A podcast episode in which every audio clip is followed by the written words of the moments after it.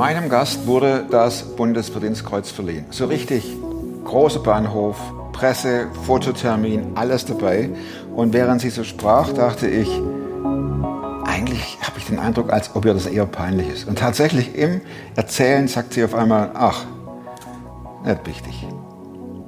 Und es war nicht irgendwo Understatement, so lässig eingefügt, sondern das war sie. Mein Gast ist über 80 Jahre alt. Sie hilft, wo sie kann. Bis 65 war sie Fulltime Krankenschwester und hat aber dann sich nicht zur Ruhe gesetzt, sondern hat weitergemacht, hat Kranke begleitet, begleitet sie immer noch bis an die Lebensgrenze, pflegt, hilft. Sie hat einen vollen Terminkalender und muss gucken, wie sie rumkommt mit über 80. Eine ganz tolle Geschichte und eine ganz tolle Frau. Eine Heldin des Alltags, absolut. Sehr ermutigend. Auch eure Rückmeldungen sind auch ermutigend für uns. Jetzt in dem Fall. Danke für eure tolle Arbeit, die ihr da macht. Äh, kommt da oder mich beeindruckt. Das finde ich auch cool, dass ihr hier keine fertigen Geschichten abliefert. Danke für eure Authentizität. Das ist uns wichtig. Also irgendwelche Hu-Hu-Stories, wo nachher alles äh, rosarot scheint, packen wir nicht und will ich auch nicht. Das ist nicht das Leben. Und auch nächstes Jahr sind wir wieder unterwegs, um solche Geschichten zu sammeln. Für die Geschichte, die jetzt kommt, waren wir in München. Die nächsten Termine stehen schon im neuen Jahr. Ab Januar geht es wieder los. Und damit wir das umsetzen können, ihr wisst, was jetzt kommt, benötigen wir diese 60.000 Euro, dieses viele, viele Geld. Ich bin sicher, dass es gelingt. Ich bin sicher, dass das Geld zusammenkommt. Wir sind eine große Community. Wir können kleine, mittlere, größere Beträge überweisen. Klickt auf den Link da unten. Und es geht weiter. Und dafür sind wir total dankbar, dass ihr schon angefangen habt, uns zu unterstützen und dass ihr dranbleibt. Klar bin ich einer, der gescheitert ist. Ich weiß nicht mal, was da läuft und was es ist. Ich bin in der Hinsicht im Moment ein bisschen privilegiert. Der Podcast mit Thomas Mayer. Natürlich denkst du dir dann erstmal, ja gut, der hat auch keine Ahnung. was weiß ich. Studiert noch Medizin Ja. und leitet Das hat er im Bett, hat er eigentlich einen Hund draufgeschlagen. Egal wie abgedreht das war. Ich muss jetzt erstmal googeln, wann kriegt man das Bundesverdienstkreuz? Und ich zitiere das mal bei besonderen Leistungen auf politischem, wirtschaftlichem, kulturellem, geistigem oder ehrenamtlichen Gebiet. Ehrenamtlichen Gebiet. Das war 2018 und Ja. da stehst du sogar im Internet. Ja. Äh, verliehen vom Bundespräsident Dr. ja. Steinmeier. Er hat es nicht selber verliehen, sondern die Frau, äh, die Bürgermeisterin hier in München. Ah, du musstest also nicht nach Berlin? Nein, ich musste nicht nach Berlin, sondern er hat es hierher geschickt, hat einen Brief dazu geschrieben und Glückwunsch und alles. Bevor wir darüber reden, Mhm. warum du das gekriegt hast, wie, wie war das? Ich mache ja noch immer Pflege. Und da war eine Redakteurin, der, ihr Mann war sehr schwer krank. Und dann hat sie mich gefragt, die hat nicht gewusst, sie kann es allein nicht mehr machen. Dann hat sie eine Nachbarin gefragt und hat die gesagt, du, ich weiß eine Krankenschwester, die wohnt ganz in der Nähe. Und ruf die doch mal an. Ja, aber die haben keine Nummer von mir gewusst. Und in dem Moment fahre ich in meinem Auto in die Garage. Und dann äh, war es so, dass die eine gesagt hat, könnten Sie mir nicht Ihre Nummer geben? Und dann hat sie mich gleich angerufen. Wir haben uns dann getroffen. Und dann habe ich sechs Wochen ihren Mann mitgepflegt. Habe auch in der Nacht dort mitgemacht, weil sie allein war. Sie hat keine Kinder und nichts. Und dann war ich dort auch über Nacht bei dem Mann. Und es war also ganz schwierig, weil er die ganze Nacht unruhig war und sie konnte nie schlafen. Sie hat vorher wochenlang schon nicht geschlafen. Und Ah, dann habe ich ihr halt da geholfen. Und da hat sie dann auch gemerkt, es ist der Kufsteiner Platz unten. Da kennen mich sehr viele Menschen, weil ich 45 Jahre schon dort wohne. Und immer wenn dann irgendwas ist, dann fragen sie, Luise, könntest du uns helfen? Oder wenn jemand eine Pflege braucht, die äh, 24 Stunden oder so, weil ich Kontakte habe. Dann habe ich denen halt wieder welche besorgt. Und da sind wir einfach immer wieder ins Gespräch kommen. Und dann hat sie gemerkt, wie viele Menschen auf mich zukommen und von mir was wollen oder ja, äh, mich halt fragen. Und dann hat sie gesagt, nein, sie muss mich vorschlagen. Und ich wollte aber das nicht, ja. Und dann hat sie aber Menschen gefragt, wo ich auch wieder jemand gepflegt habe. Ich habe eine Freundin, die hat eine behinderte Tochter, die ist seit ihrem ersten Lebensjahr noch nie auf den Beinen gestanden.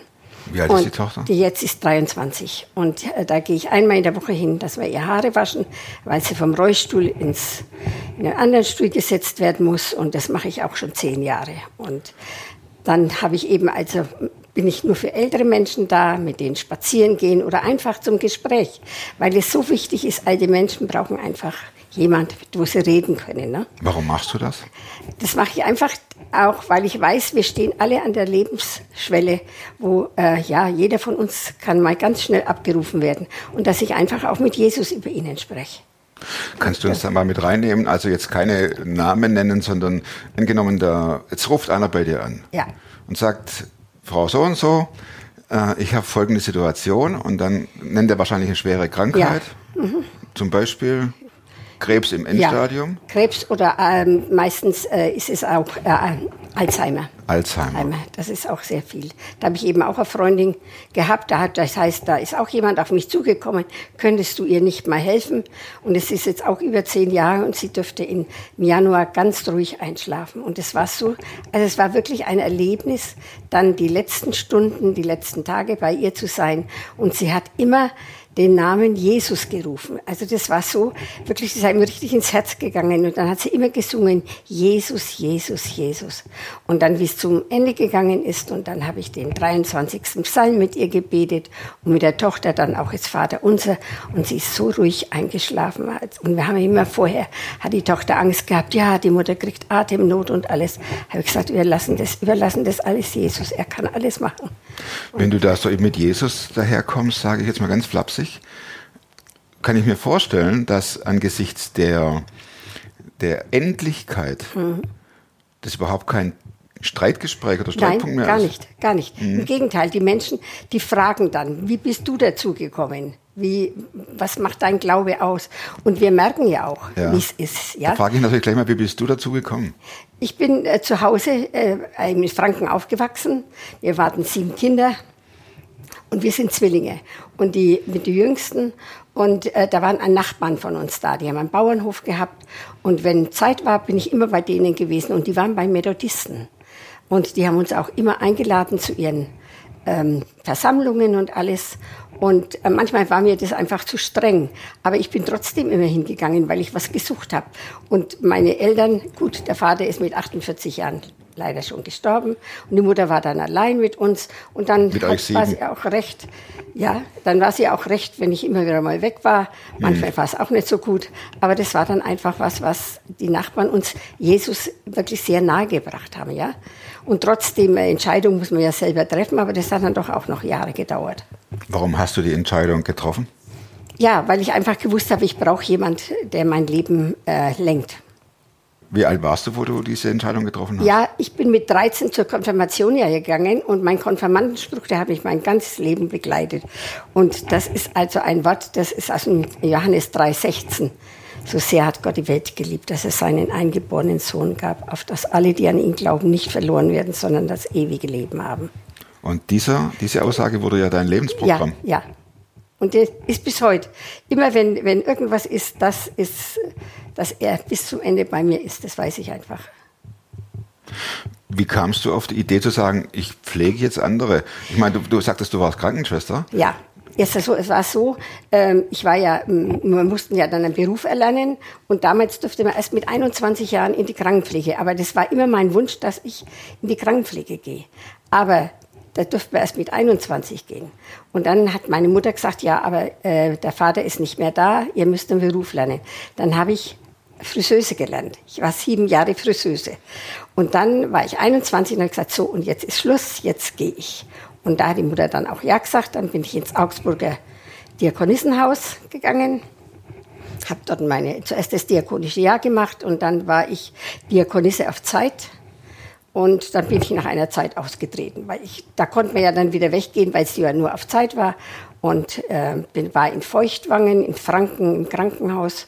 Da habe ich dann auch wieder Menschen kennengelernt. Aber immer so, wenn ich mein Leben so anschaue, dann war immer, wo ich war, haben Menschen ähm, mich begleitet und äh, näher zu Jesus hingebracht. Das heißt, du hast durch dein Leben ganz einfach, vermutlich auch ohne große Worte, Ja. den Glauben Ja. gelebt Ja. und ihnen Jesus nahegebracht, indem du hin und wieder mal ein Wort fallen lassen hast oder gesagt, ich gehe in die Gemeinde Ja, oder ja, Ja, ja, weil sie, äh, das wussten sie auch, wenn ich pflegen tue, wenn ich ihnen helfen tue. Sonntagvormittag bin ich nicht zu haben. Ich bin einfach, dann bin ich im Gottesdienst. Und da habe ich auch eine, ein Ehepaar versorgt, nachdem ich in Ruhestand war. Und die Tochter, die sind, und der Schwiegersohn sind jeden Sonntag früh kommen, damit ich in den Gottesdienst können habe. Und das war, und dann sind wir natürlich auch ins Fragen sind sie dann kommen. Und dadurch auch, wenn wir uns jetzt treffen, das kommt immer noch so, dass wir uns darüber unterhalten, was mein Leben eigentlich ausmacht. Und was antwortest du ihnen dann? Mein Leben macht aus, weil ich Jesus habe. Ich kann es eigentlich auch nur in der Kraft von ihm tun, dass ich äh, den Beruf weitermache, weil es kostet schon sehr viel. Wenn man Menschen begleitet dann bis ans Ende hin, dann ist das gar nicht so so einfach. Luise, du begleitest Menschen immer an die Lebensschwelle oder Ja, Todesschwelle, ja. je nachdem, aus welcher Sicht man das sieht. ja. Gab es da nicht auch Zeiten in deinem Leben, wo du sagtest, ich pack das nicht mehr? Nein, das hat es eigentlich nie gegeben. Das hat es nie gegeben.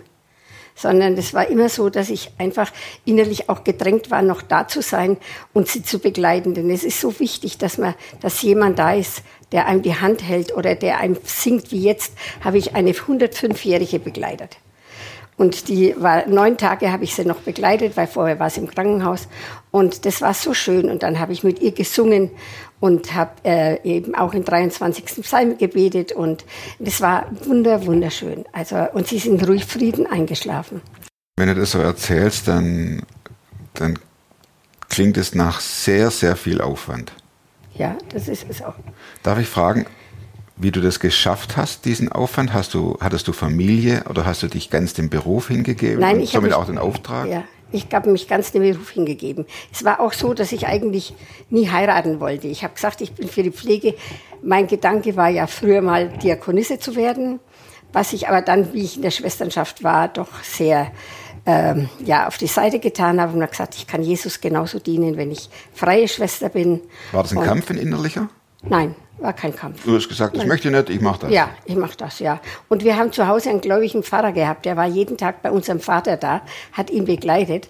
Und was ich erst hinterher erfahren habe, dass der ans Mutterhaus geschickt, wir bräuchten ja auch ein Zeugnis von ihm. Und da hat er das dem Mutterhaus geschickt und die, da hat er geschrieben, dass sie mich nicht nehmen sollen. Ach, was war denn das für einer? ja, aber Mensch. er hat mich halt auch gekannt, ne? Ja, ja. Und, äh, und dann war ich auch gar nicht froh, sondern ich konnte ja dann mein Leben so einteilen, wie ich das will. Weil in einer Schwesternschaft muss man sich schon unterordnen. Das ist so. Wenn du jetzt bei den Menschen bist, die, die an der Schwelle zum Tod Mhm. stehen, welche Art von Gespräche, wenn sie noch dazu in der Lage sind, kommen da? Ist da auch viel Traurigkeit dabei und viel äh, Schuld, die hochkommt oder auch Bedauern über das Leben? Ja, das kommt meistens so, wenn man dann, dort wie jetzt eben vor drei Jahren war das, da war ich auch bei einem Herrn und da ist die Frau eingeschlafen. Das ist auch ganz schnell gegangen und wir mussten ihm das dann sagen. Und dann ist er zu ihr ans Bett gegangen. Das hat mich sehr bewegt damals. Ist er ans Bett gegangen und hat sie um Vergebung gebeten, was er alles ihr angetan hat. Er konnte sie jetzt nicht mehr gut machen. Er hat auch nicht gedacht, dass es so schnell geht. Die lag aber schon tot da. Die war schon total, ja. Aber erst zehn Minuten später. Und dann hat er mit mir drüber geredet den nächsten Tag und hat mir gesagt, dass es ihm so leid tut, was er seiner Frau angetan hat, weil er halt mal auch eine, zwei Jahre weg war und jemand anders hatte. Und es kann er aber jetzt nicht mehr gut machen. Und dann ähm, habe ich ihm auch gesagt, aber wir können einfach das Jesus sagen und auch um Vergebung bitten. Das kann man immer machen und alles. Und das ist einfach was, was wichtig ist. Wie reagiert dann so jemand? Ja, er ist nun schon sehr alt und so und sagt, ja, aber ich habe es halt getan und Ja. das kann ich noch nicht so, so ähm, ja, vergessen und alles. Das macht, mich, macht mir Schuld jetzt und alles. Und wir reden auch jetzt noch öfters einmal drüber, wenn er da anfängt davon, von der Schuld, die er da auf sich geladen hat, dass man da einfach auch um Vergebung bitten darf. Du hast ja mit Sicherheit einen ganz vollen Terminkalender, oder? Ja, jetzt nicht mehr so voll, aber der war ziemlich voll. Hast du das schon, während du Krankenschwester warst, auch praktiziert, dieses Pflegen außerhalb deines Dienstes oder deiner Äh, Erst zum beruflichen Schluss Phase? hin, erst zum Schluss hin, weil ich war ja, ähm, hatte die, äh, ähm, eine Station zu leiten und dann war ich die letzten Jahre als Pflegedienstleitung in der Klinik. Wir haben nur 100 Betten gehabt, aber trotzdem war ja auch Personal und alles da und da muss man für alles mit verantwortlich sein. Und äh, das war auch nicht so einfach manchmal. Aber einfach zu wissen, Jesus geht jeden Tag mit und wir dürfen sich jeden Tag in seine Hände befehlen und Ja sagen, wie es er macht. Wenn da jetzt du gerufen wirst zu jemandem und da liegt der oder diejenige, wie gehst du dann vor? Gehst du erstmal medizinisch vor, dass du dir Informationen einholst, was hat die Person, wie, was mache ich? Ja, das muss man zuerst. Man muss die, die, das ganze Umfeld zuerst einmal wissen, wie und was und auch mit den Angehörigen meistens vorher auch ein Gespräch. Weil wenn die mich rufen, das ist dann nicht so, dass man da nur gleich hingehen kann, sondern die rufen ein, weil sie auch in Not sind. Haben die Angehörigen dann manchmal noch Hoffnung, dass es besser wird oder wissen die, das sind die letzten Meter? Ähm, meistens wissen sie, dass die letzten Meter sind. Aber Hoffnung ist immer da bis zum letzten Atemzug. Ne? Fällt dir das schwer, dann diese Hoffnung zu nehmen oder schweigst du dann eher? Nein, dann schweige ich eher. Weil ja auch Schweigen eines deiner wichtigsten Ja. Eigenschaften sein muss, Ja, oder? ja. Ich meine, ich, du wirst ja, du wirst mit Sicherheit ja konfrontiert mit tiefsten Geheimnissen, oder? Ja, sehr viel. Du sitzt da und denkst, ach du liebe Zeit. ja. Du könntest auch ein dickes, mehr, eine mehrbändige äh, Oh ja, Ausgabe. Ja, ja. Eben eine von meiner letzten Patientinnen, die war auch, ja, war schon auch sehr schwierig. Und trotzdem war es eine wunderschöne Zeit. Nur sie hat ähm, über jeden Medikament gependelt. Und sie wusste aber, dass ich das nicht akzeptiere. Ne? Und, aber das war ihr Lebensziel, ja. Und, aber sie hat fast jeden Abend bei WhatsApp geschrieben, bitte bet für mich, dass ich heute Nacht nicht so geplagt werde oder dass ich, dass ich ruhig schlafen kann. Was du dann auch getan hast. Ja, ja. Und dann hat sie nächsten Tag gesagt, von dem, von dem Moment an ist es mir besser gegangen. Ja, ich meine, dass es nicht gleich immer gut geht und dass dann halt auch eine Zeit braucht und dann war das einfach gut. Luise, mal ganz platte Frage, wenn du dann an den Betten sitzt und es geht ans Abschied nehmen, hattest du da manchmal den Eindruck, da ist jetzt der Himmel da? Nein, das kommt auch ganz drauf an. Äh, Ich, und das habe ich auch erlebt. Gläubige Menschen sterben anders wie Menschen, die Jesus nicht kennen. Sind das für dich dann besondere Momente, wenn es dann, wenn du merkst, jetzt, jetzt, du könntest schon fast durchgucken? Ja, ja, das sind schon, äh, also das, das kann man eigentlich nicht beschreiben. Versuch's mal. Ja, ja, weil man weiß, dass eigentlich so viel da ist. Sie hat auch gesagt, es ist noch so viel in meinem Leben, was nicht in Ordnung ist. Dann habe ich gesagt, ja, aber das kann man doch Jesus bringen. Das mache ich schon, ja. Dann habe ich gesagt, ja, aber irgendwann gibt es keine Zeit mehr. Habe ich gesagt, man muss. Da fällt die Grenze. Wirklich, ja, da ist es zu Ende, habe ich gesagt. Und, und das ist das, was eben schade ist, wenn sie schon Jesus kennt und immer jedem gleich mit jedem Tra- Traktat und mit allem kommen ist und dann aber nicht danach gelebt hat, ja. Sie war also eine ganz, ganz schwierige Patientin auch. Mhm. Nimmst du das dann immer mit nach Hause noch Ja, ja. und liegst nachts wach Manchmal ja. und weinst drüber und denkst, das Nein, weinen tue ich jetzt nicht, aber ich kann nicht mehr wie die sie dann Jesus einfach hinlegen und sagen, mach du das jetzt. Ich kann es nicht.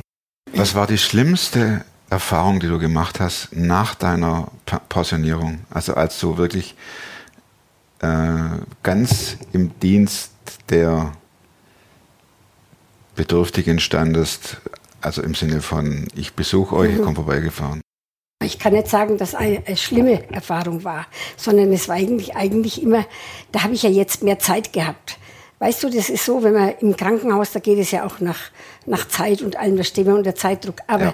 wenn man die Leute privat hat, dann hat man Zeit. Ja, und dann nimmt man sich auch Zeit. Also ich habe nie auf die Uhr geschaut.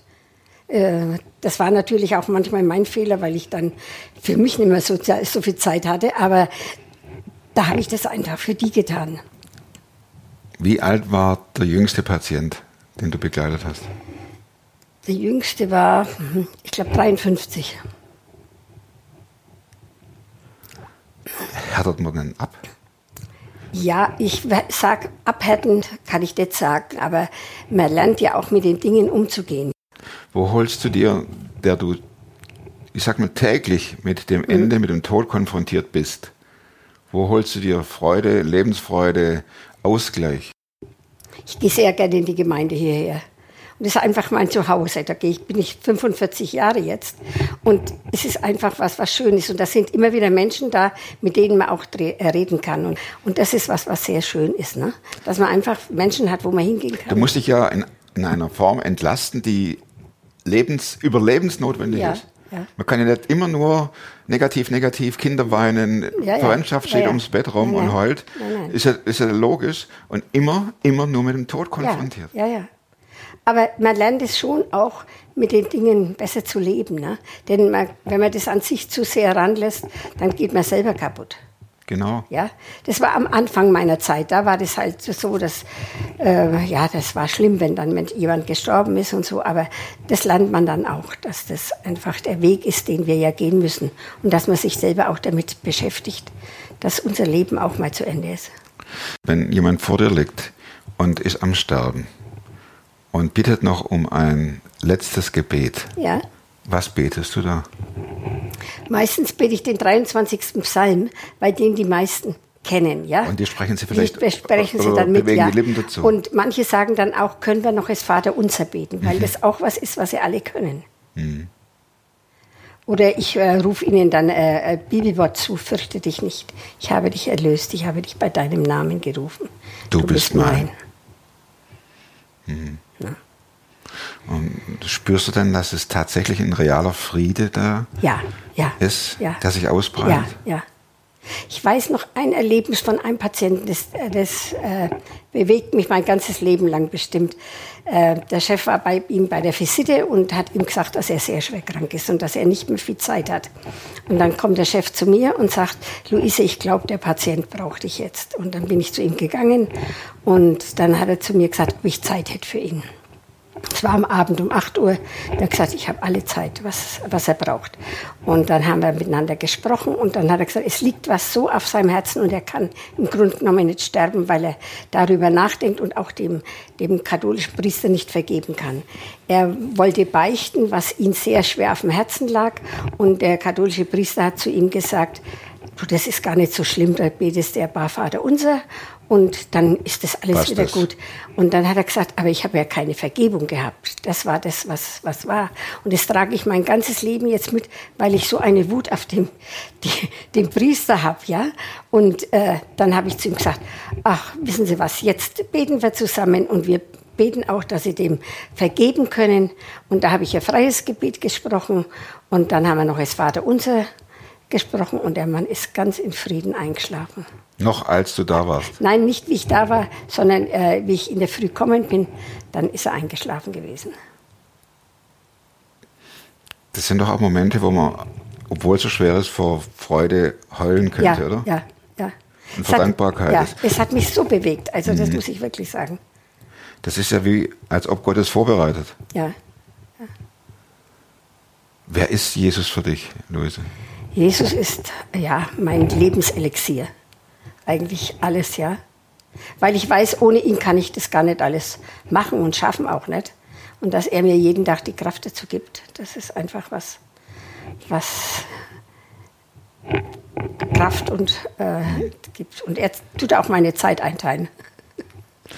Und wenn das Telefon klingelt, denkst oh, das ist wieder einer. Ja, je nachdem, wenn ich sehe, ähm, welche Nummer das ist, dann manchmal gehe ich dann auch nicht hin. Das, bei, wenn, zu manchen Gesprächen braucht man dann auch Zeit und wenn man weiß, jetzt kommt wieder was, was einem eigentlich dann auch sehr beschäftigt, da muss man erst vorher auch darüber. Und dann rufe ich zurück. Wenn man dir so zuhört, dann merkt man, du nimmst in dein ganzes Leben Jesus mit rein. Ja. Das ist für dich jetzt nicht irgendwo eine Institution, die man anruft, wenn es pressiert, Nein, gar nicht. sondern Nein, nein. das ist immer in Zwiesprache, Ja, oder? ja, ja. Da kommt eine. Telefonnummer, oh, das könnte mal schwierig sein, da gehe ich jetzt nicht hin. Ja. Aber nicht, weil ich keinen Bock habe, Nee, sondern dann- Jesus, da müssen wir uns mal kurz drüber unterhalten. Was soll ich sagen? Ja. Hast du schon mal Jesus gehört? Nein, das, das kann ich eigentlich nicht so sagen, aber ich habe in vielen Dingen gemerkt, wie ich bewahrt geblieben worden bin. Jetzt hören ja viele zu, die, sag ich mal, gesund sind. Ja. Was würdest du uns Gesunden raten? Wie kann man sich vorbereiten auf die letzten Wegstrecken? Kann man das überhaupt? Ich denke, äh, ja, es kommt darauf an, ob man Jesus kennt oder nicht. Ne? Ich meine, wenn ich Jesus kenne, dann weiß ich ja auch, mein Leben hat mal ein Ende, ja. Und ich habe mich nie so viel mit dem Tod beschäftigt wie die letzten fünf Jahre eigentlich, ja. Weil ich denke, ähm, es geht so schnell ein Jahr vorbei. Und dann denke ich, Mensch, ähm, es geht Zeit vorbei und alles. Und dann steht man auf einmal vor der Ewigkeit und äh, was bist du dem anderen schuldig geblieben oder was musst du noch ändern und so. Das sind Dinge, die mich die letzten Jahre sehr beschäftigt haben. Hast du da auch dein Leben durchgescannt und hast Ja, gesagt, okay, ja. wo habe ich Punkte, die noch äh, angesprochen werden müssen oder vor Gott gebracht werden müssen? Ja, ich tue das schon immer wieder mal schauen, mit welchen Grad man hat ja, jeder hat seine besonderen Punkte, mit denen er zu kämpfen hat und zu glauben hat. Und da habe ich ein Buch, was ich sehr gerne lese, weil da so die Eigenschaften drinnen stehen von uns. Und da, wenn ich merke, ja gut, da habe ich nicht so viel Liebe gehabt, die ich gebraucht hätte, dann äh, lese ich halt über die Lieblosigkeit oder die Empfindlichkeit oder das ist einfach, das, das Buch heißt, so wird man anders.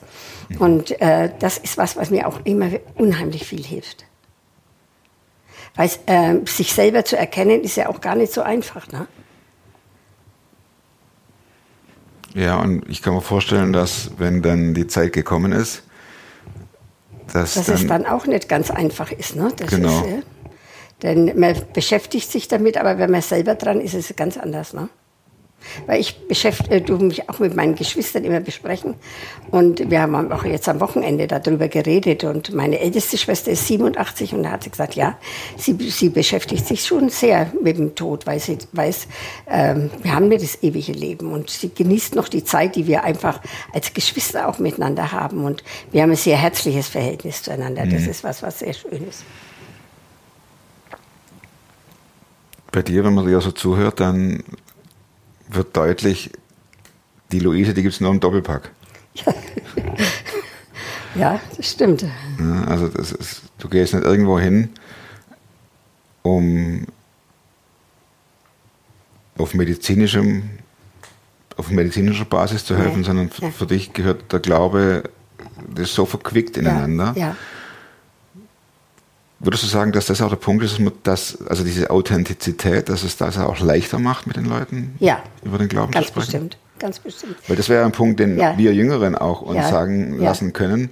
Ähm, mach nicht irgendwie einen speziellen Einsatz einmal im Jahr Nee, und verteilt irgendwelche Zettel, wo drauf steht, unsere Gemeinde macht ein Fest, sondern verquickt es miteinander, Glauben ja. und Glaube und was wir auch machen.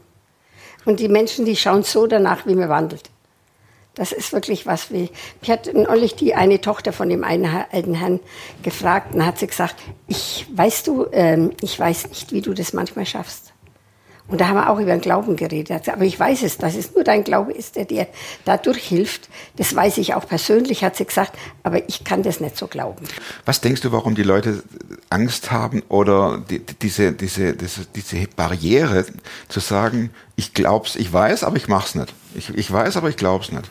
Ich weiß es nicht. Das ist äh, ganz schwierig. Manche Menschen tun sich auch sehr schwer mit dem Glauben. Ne?